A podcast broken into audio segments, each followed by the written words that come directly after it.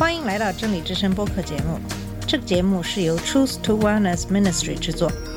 在这个节目里，我们要从一个不一样的角度向你介绍圣经和基督，带你走进一个属灵的世界。我们的节目在每个星期二、四、六更新，欢迎你的收听和关注。all the colors of the rainbow. 你好，我是马军。今天继续给你介绍基督教在美国的发展。基督教是怎样对待奴隶制这个议题？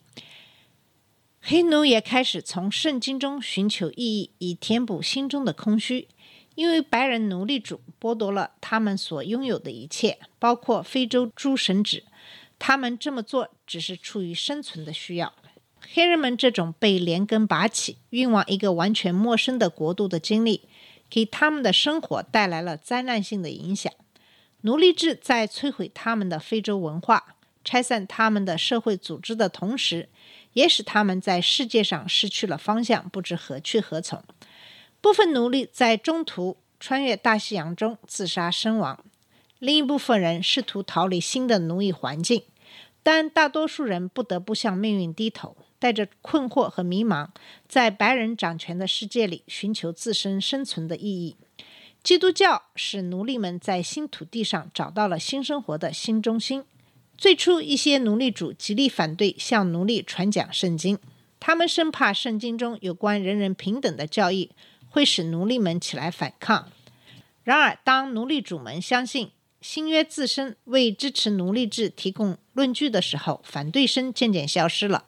事实上，有些奴隶主已经能够相信，最好的奴隶，也就是说，最愿意服从白人奴隶主的奴隶，恰恰是最明白圣经的人。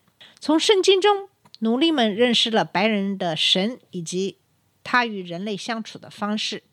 由于在奴隶中的其他有组织的社会生活形式都被禁止，黑人传道人很快成为无形机构黑人教会的重要人物。黑人传道人反映了边疆地区的复兴精神，他们都认为自己是被呼召从事神职的，几乎总是有某些特殊的经历让他们得知自己是蒙神拣选做属灵的领袖。这样的戏剧化的呼召给了黑人牧师前所未有的影响。随着时间的推移，他们还学会将圣经故事戏剧化的讲给黑人听，并根据黑奴的经历解释许多圣经人物和事件。正如维拉德斯贝里曾解释的那样，他们讲解的这些圣经事件中最主要的，当推出埃及记；最主要的圣经人物则是耶稣。神的子民脱离埃及人的束缚，出埃及渡红海。法老的军队在红海中全军覆没，旷野漂流，最后过约旦河，进入应许之地。这些生活中的预言成为黑奴布道和灵歌的主题。在受束缚的日子里，释放的希望在此生此世似乎十分渺茫，所以他们将解放和死亡联系起来。到那时，耶稣打开奴隶身上的捆绑，释放他们，将他们带入另一个快乐的世界。回顾以往，很难看到基督徒曾如何为奴隶制辩护。十九世纪三十年代以前，大多数人都未曾有过这种企图。我们有时会忘记这一点，即十九世纪前三十年间，黑部的废奴运动要比北方兴盛。然而，由于诸多原因，废奴运动逐渐衰亡。取而代之的是对南方制度的拥护，人们甚至从圣经中援引字句来支持他们的观点，这也要归因于南方的教士。南方为奴隶制所做的辩护基于如下事实：圣经中有一些规戒和实例支持奴隶拥有权。南卡罗来纳州负责带领的敬礼宗信徒理查德·福尔曼认为，在旧约中，神指示以色列人买奴仆。奴隶一旦被买，就成了以色列人永远的产业。这是利未记二十五章四十六节的经文。同样，福尔曼又从新约中推论出，受圣灵启示的使徒也从未要求解放黑奴，他们只是要求做主人的要公公平平的待仆人，不要威吓。这是哥罗西书四章一节、以弗所书六章五节的经文。福音派宗教与种族的联合，成为棉花王国时期南部生活方式中的一个突出特征。南方地区不仅越来越与北方隔离，在强烈反对奴隶制的其他西方国家中，也显得孤立无援。这种孤立导致南方的自卫防御。这一地区似乎对这个制度着了迷。哈利特·马蒂诺于19世纪30年代从国外来到这里。据他观察，在奴隶制下生存的人似乎被一个魔圈所围绕，这使他们在该问题上的思考和行动陷入一种循环，身处其中，很少有人能看清它以外的事物。在这个魔圈之外，南方人只能看到威胁和攻击。在北方，福音派反对奴隶制情绪的主要源泉，可追溯到查尔斯·芬尼的复兴布道。由于受芬尼的影响，在中西部地区反奴隶制热情十分高涨，在芬尼任校长的奥布林学院周围尤为明显。芬尼的门徒西奥多·威尔德站在该运动的第一线，他所著的《圣经反对奴隶制》和实际上的奴隶制成为废奴主义强有力的催化剂。莱曼比切的女儿哈利特就对实际上的奴隶制留有尤为深刻的印象。威尔德的妻子安吉丽娜·威尔德曾说：“哈利特·比切斯托整日整夜地看这本书，最终促成了汤姆叔叔的小屋的创作。”在哈利特·比切斯托这部著名的废奴小说中，他呼吁基督徒们：“每当你们祈祷基督的国度降临的时候，你们难道忘记了预言中将救赎的岁月与复仇的日子这种可怕的密切联系？”他这里指的是圣经最后一卷书中的预言，即罪恶的巴比伦将被暴力推翻。根据千禧年主义者广泛坚持的对启示录的解释，巴比伦的垂死挣扎从新教改革开始，将以震动世上的列国为标志。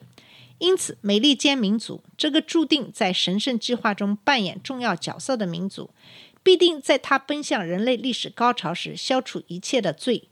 奴隶制绝非仅仅是南方的罪，它是整个民族的罪，整个民族都必须蒙洁净。在汤姆叔叔的小屋中，斯托夫人竭力唤醒整个民族的良知，希望通过洗涤这个民族的灵魂，来挪去临到这个国家的神圣的鞭挞。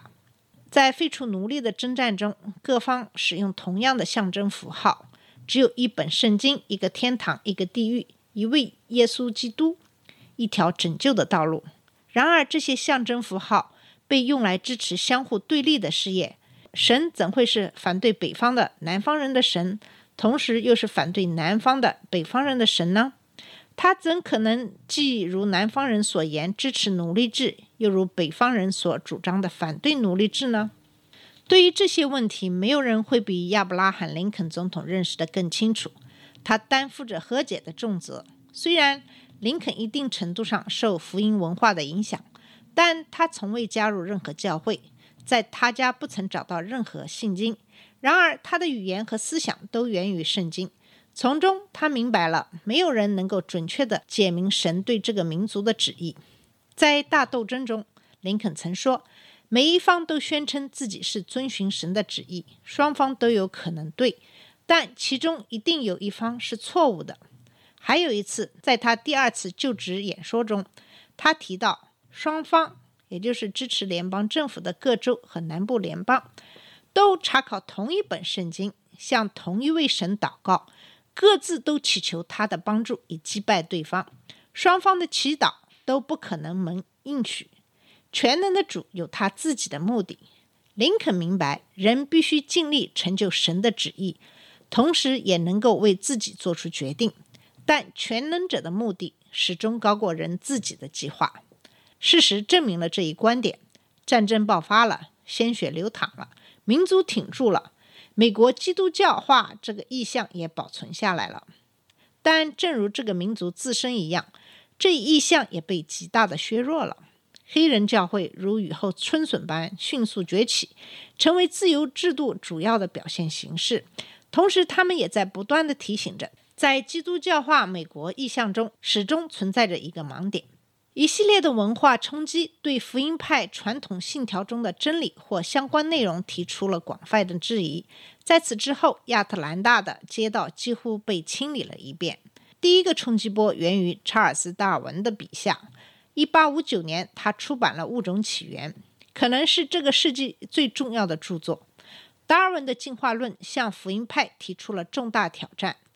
这本书认为，进化是通过一种称为自然选择的机制发生，但各种物种寻求生存，能适应环境的强者才能忍受，较弱且无法适应的物种会灭绝。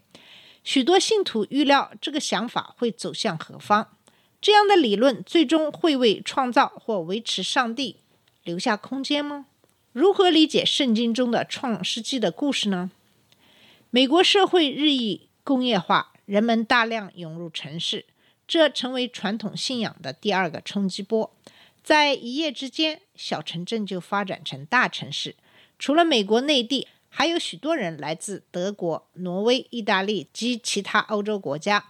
大多数新移民带来了自己的宗教观点，这些观点不同于美国新教徒。后者以传统方式看待这个国家和圣经，对圣经信念的第三个也是最直接的攻击，则以圣经高等批判的形式来临。随着越来越多的神学院或大学教授在欧洲数一数二的大学获得高级学位，批判性的观点开始日益在美国高等教育中，最终在很多主要宗派中占主导地位。当摩西作为五经作者的身份受到质疑，人们视耶稣为被迷惑的空想家，而非道成肉身的神子时，我们完全可以想象教会的震惊会有多么强烈。西方文化中的思想和行为开始从基督教滑向世俗形式。以上三种冲击加在一起，不过是这一普遍变化的一部分而已。在采取什么行动来面对这些挑战上，基督徒们各持己见，难以达成共识。在众多传统的福音派宗派中，两股力量异军突起：一方拥抱这些变化，认为他们是从神而来的祝福；而另一方抵制这些变化，视之为对圣经信息的威胁。在南北战争后成长起来的一代人中，德怀特·穆迪是位重要的城市复兴家。穆迪和其他一些不如他出名的布道家们都认为，他们的主要任务是为基督赢得灵魂，并教导已得救的信徒为基督再来做好准备。显然，比切的美国基督教化之梦迅速破灭了。面对州与州之间因战争而起的仇恨。十九世纪七十年代、八十年代的金融恐慌和罢工，随着世界城市化出现的敌视基督教的价值观，千禧年主义的希望不复存在了。越来越多的福音派人士，尤其是在城市北部，转向对未来的思考和内心生活的培养。介于南北战争和第一次世界大战之间这半个世纪，其特点可以用如下两个声明来归纳：一个出现在这个时期的开始，另一个出现在末了。西奥多·沃尔塞牧师退休前曾任耶鲁大学的校长，他在1837年对福音联盟的讲话中这样说：“在什么意义上，这个国家才能称得上是基督教国家？的确是在这种意义上。”也就是大多数国民都信仰基督和福音，并且基督教具有普遍影响，在基督教信仰基础上建立我们的文化和知性文化。五十年后，即一九二四年，门肯这位广为人知的美国评论家评价说：“基督教王国可以这样简短的加以界定，它是这个世界中的一部分。”但如果有人在公众场合庄严地宣称自己是基督徒，周围的听众都会报以哄堂大笑。比切是永远不会相信这一点的。好了，我们今天的节目就到这里。这两期的节目给大家讲述的是美国基督教的发展。在下一期节目里，我们会给你介绍新教的自由主义。好，谢谢你的收听，我们下次节目再见。这里是真理之声播客节目。真理之声是 Truth to Wellness Ministry 旗下的一个节目，由 Truth to Wellness Ministry 制作和播出。如果你有什么想跟我们分享，请给我们发电子邮件，我们的邮箱地址是 truth to wellness at gmail dot com。你也可以直接去我们的网站 www.truth to wellness dot com 浏览更多的信息。下次节目再见。All colors of the rain.